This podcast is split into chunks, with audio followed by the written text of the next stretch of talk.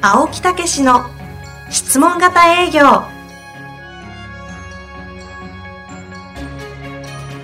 営業それは商売の原点。トヨタ大阪ガス生協などの営業マンも実践。2万人を超える営業支援を行った青木武が営業の真髄を語り尽くします。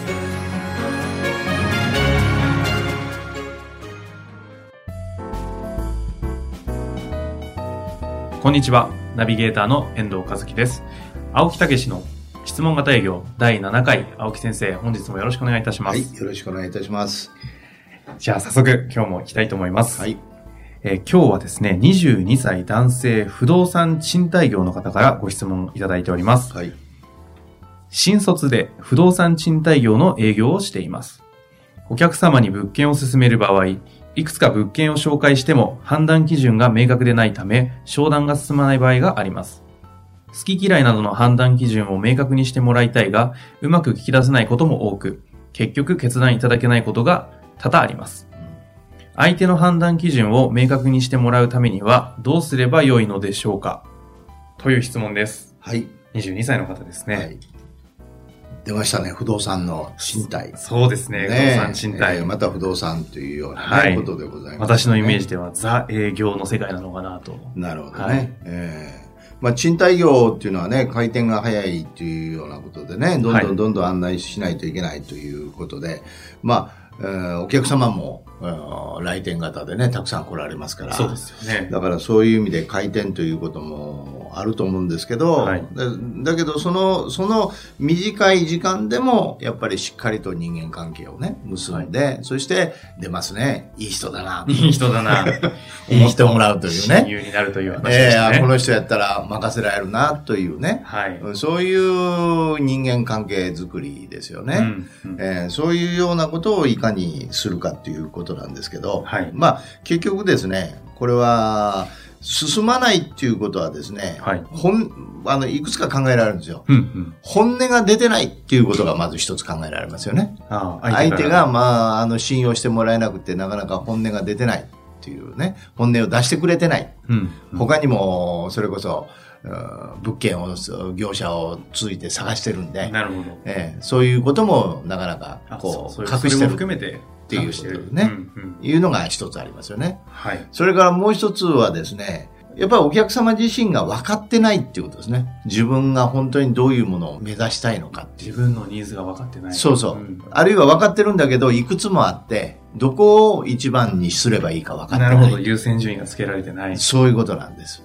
ええというふうになると、そこの、はい。やっぱ掘り出しなんですよね。そうですよね。ええ自分のニーズって意外と分かってないですし、いっぱいあるんで、そうなんです。どうしていいか分かんないですよ。ええそうなんですよね。ええだからそこをやっぱり聞いてあげて、はい。あの、どういうふうにしたらいいかっていうようなことをアドバイスしてあげる。あ、それだったらこれが一番でいいんじゃないですか？はあ、はあ、ええというようなことのアドバイスをしてあげる。なるほど。えこの方、そうするとえ、ね聞いてないわけですよね、それを。そうですね。いくつか物件を紹介してるんだけど、判断基準が明確でないたうんうんめ商談が進まない。だから、逆さまなんですよ。はい、はい。判断基準を明確にして、物件を紹介しないといけないんですよ。順番が逆なわけですね。そういうことなんですよ今日これ答え出てしまったんじゃないかと 思いますけど。ところがね、ここでですね、トリックになるのは、はい。お客様は、やっぱり物件、物を見に来てるわけですよ。そうですね。物を見にはい来たり、物を買いに来てるんですよ。うんうん。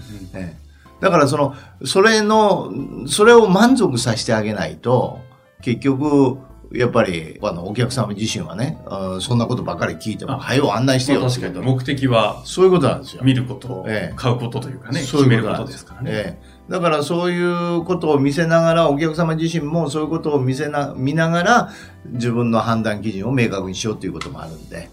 ということは、えええっと、この方はどうやっていけばいいんですか？だからまず最初に来られて座った時にしっかり聞くと。はい。いうことでいくつか物件を案内しながら、その案内しながらもう一度その辺を深掘りするああ、えあまり聞きすぎると、えーいいから早く見せてくれる？みたいな、こう、空気出されたりするじゃないですえか。ええそうですね聞くの。って怖いですよね。ええ私はそうちょっと感じちゃううんだからそこで、実はキーワードがありました、また来ますか？何でしょう？今回は。それはだからずっと言ってる人間関係づくりです。あ相手のことを思いやる気持ち。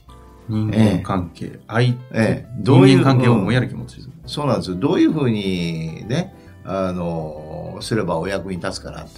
だから質問された時にね、例えば質問するじゃないですか、こっち側がね。はいあの、でうるさいなっていう感じになら、なった時はね、はい。その時には言う言えばいいんですよ。いや、なんかしつこくね、あの、ご質問して、なんか失礼があったら申し訳ございませんと。でも私は、まあ今日来ていただいたね、遠藤さんに、本当に少なくともお役に立ちたいなと思ってるんで、つい聞いちゃうんですって。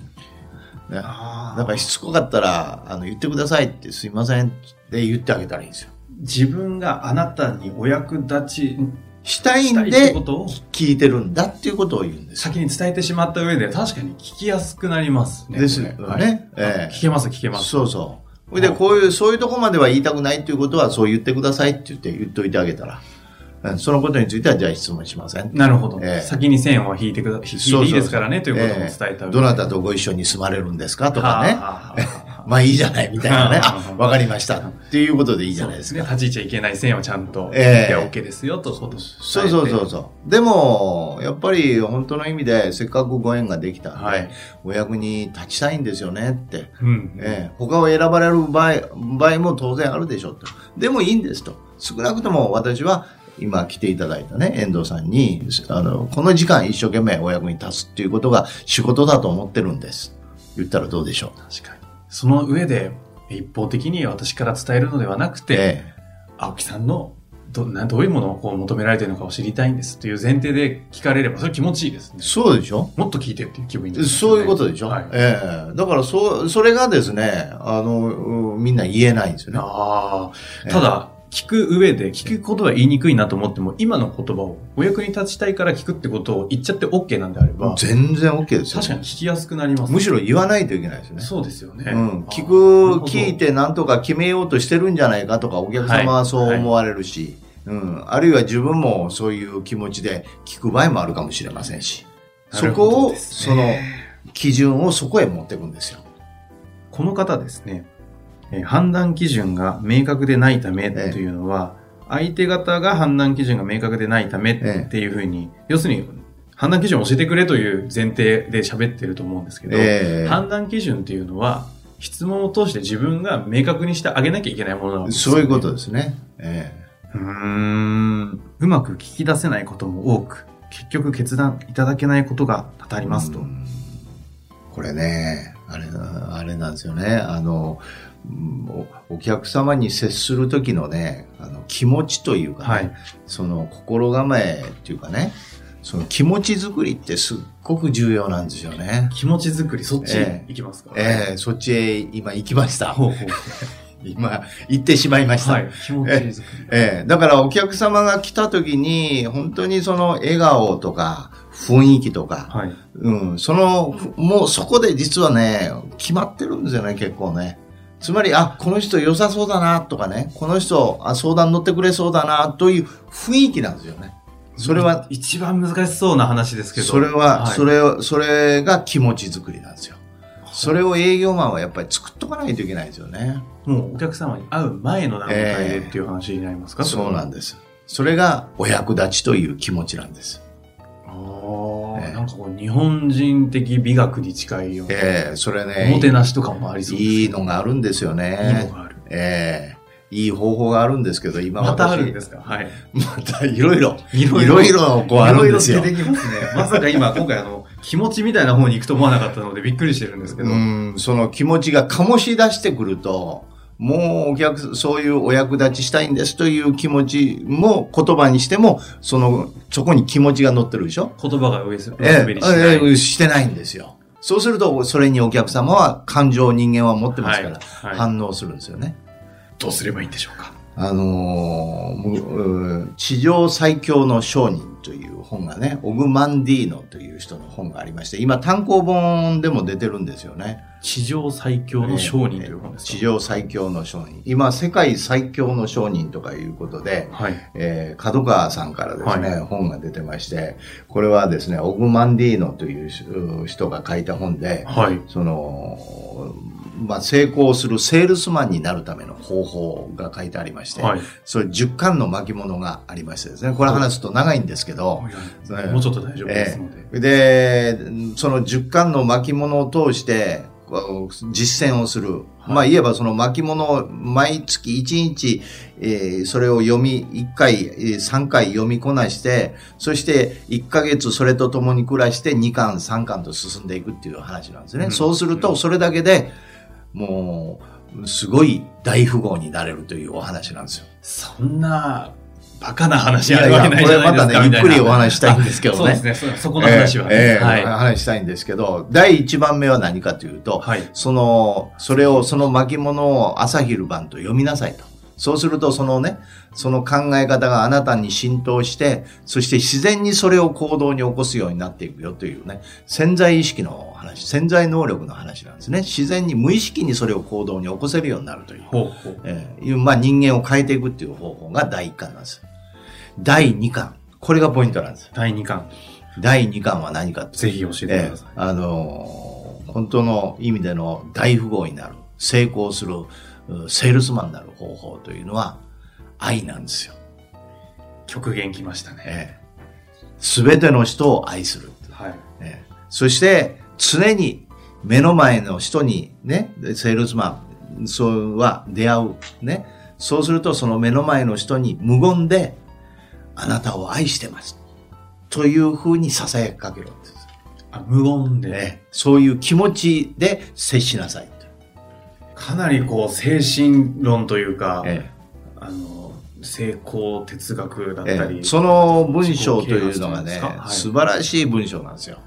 はあそ、の、一巻ずつの巻物が大体読みこなすのに、はい。10分、7、8分ぐらいかかると思うんですけどね。はい。その中の言葉がたくさんいい言葉があって、はいそれをずーっと読んでると、はあその雰囲気が出るんですよ。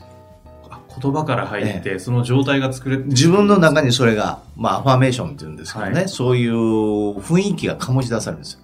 その気持ちを持って接するっていう。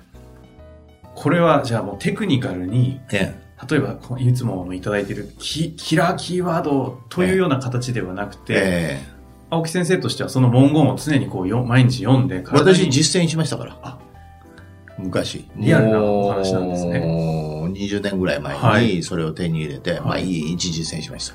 はあ、な、何が変わってくるんですか？もう雰囲気が変わるんですよ。自分でもわかるもう全然。私の2冊目にですね、ビジネスリーダーの質問力というはい本が角川の、それこそ同じ角川さんから出てる本で、はい。そこに税理士の伊藤さんっていう 人が実名で出てるんですけどね。はいその人は大きな税務税務署から独立して、そして、まあ、顧問先もほとんど当然ね、譲ってもらえず、自分で今から開拓をしないといけない。はい。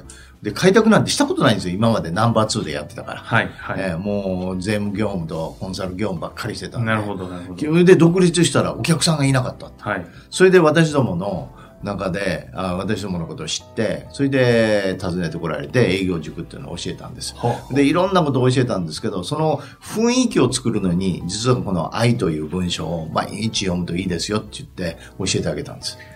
なるほど。ね、それで今どうなったかっていうと、2年目ですよ。それを教えて、2年目にはですね、なんと自宅の隣に土地を買って、ビビルではないんですけど、事務所だったんですよ。2年目ですよ。それであんまり伸びが早いんで、はいびっくりして、グループとかいろいろそういうところがあるんですけど、そういうところが、なぜそうなってきなったのかっていうことで、尋ねに来たとかね。はあ、研究対象みたいになっちゃったんですか、ええ今、もう、あれが2009年ですから、えー6年ぐらいですか？今はもう、その頃の20倍以上。ええそれで、職員さんも、もう4人ぐらいいらっしゃいます。それではい。ええ言うことがいいんですよ。営業は怖くありませんって言うんですよ。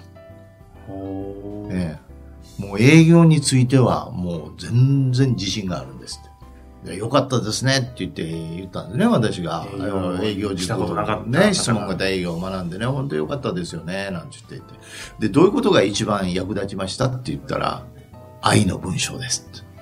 そうですか。ちょっとこればっかりはもう、一度、あの、地上最、最強の商人。最強の商人商人か世界最強の商人ね。その書籍を手に取って、第そうそう2章そ、愛の書文ですよね。章ね。ええそれ一度読むということでしか、これはもうもはやわから。ないう世界が。もうその伊藤さんもお客様のとこ行くときに、はい今日はご紹介で、あるいはもう商談っていうかね、顧問先のためのお話ししないといけないと。毎日出かけるときにそれを一生懸命声を出して吸い込むんですね。えそれによって、こう、体の、なんていうんですか、その、相手の愛を作る、こう、状態みたいなものが体の中に。愛に満ちるんですよ満。ちるのか。ええあそうすると雰囲気がもう違うんで、向こうがある意味では喋り出すんですよ。ーこの話は、あの、表に言葉でロジックとかでは出ない分、もしかすると本当に目に見えない世界なので最強かもしれない。いや、もうすごいですよ。ええ。ちょっとこれは一度、あの、ご興味ある方ええ。は、ぜひ書籍、それで質問なんでしたかね。はい。あの、この方ですね、そうそうそう。質問に対してテクニカルに行くことそうなんです。は、あの、ええ。一つですけども、え一度その本を読んでですね、ええ。愛の書、ちょっと実践して、実際どうなったか、ぜひお聞かせいただき特たいなと。にその短時間、短、もう不動産の賃貸なんていうと、その、もう短時間の勝負なんですよね。だからその時に、うんもういろいろこう聞いたり、相手のことを聞いたり、えーということも大事ですけど、やっぱりその雰囲気に満ちてる。えーということだけで勝負ありですよ。雰囲気に満ちてることだけで勝負あり。勝負ありですよ言葉で最後終わらせたいなと、ちょっと思ってる次第なんですが、いかがでしょうか？いいと思います。雰囲気作り、はいちょっとしっかりと、まだ22歳ですからね。気持ち作りですね。気持ち作り、はい。しかと受け止めて、え作っていただきたぜひやってみていただきたいですね私もちょっと挑戦してみたいと思います。ーはい。本日も青木先生ありがとうございました。はい、ありがとうございました。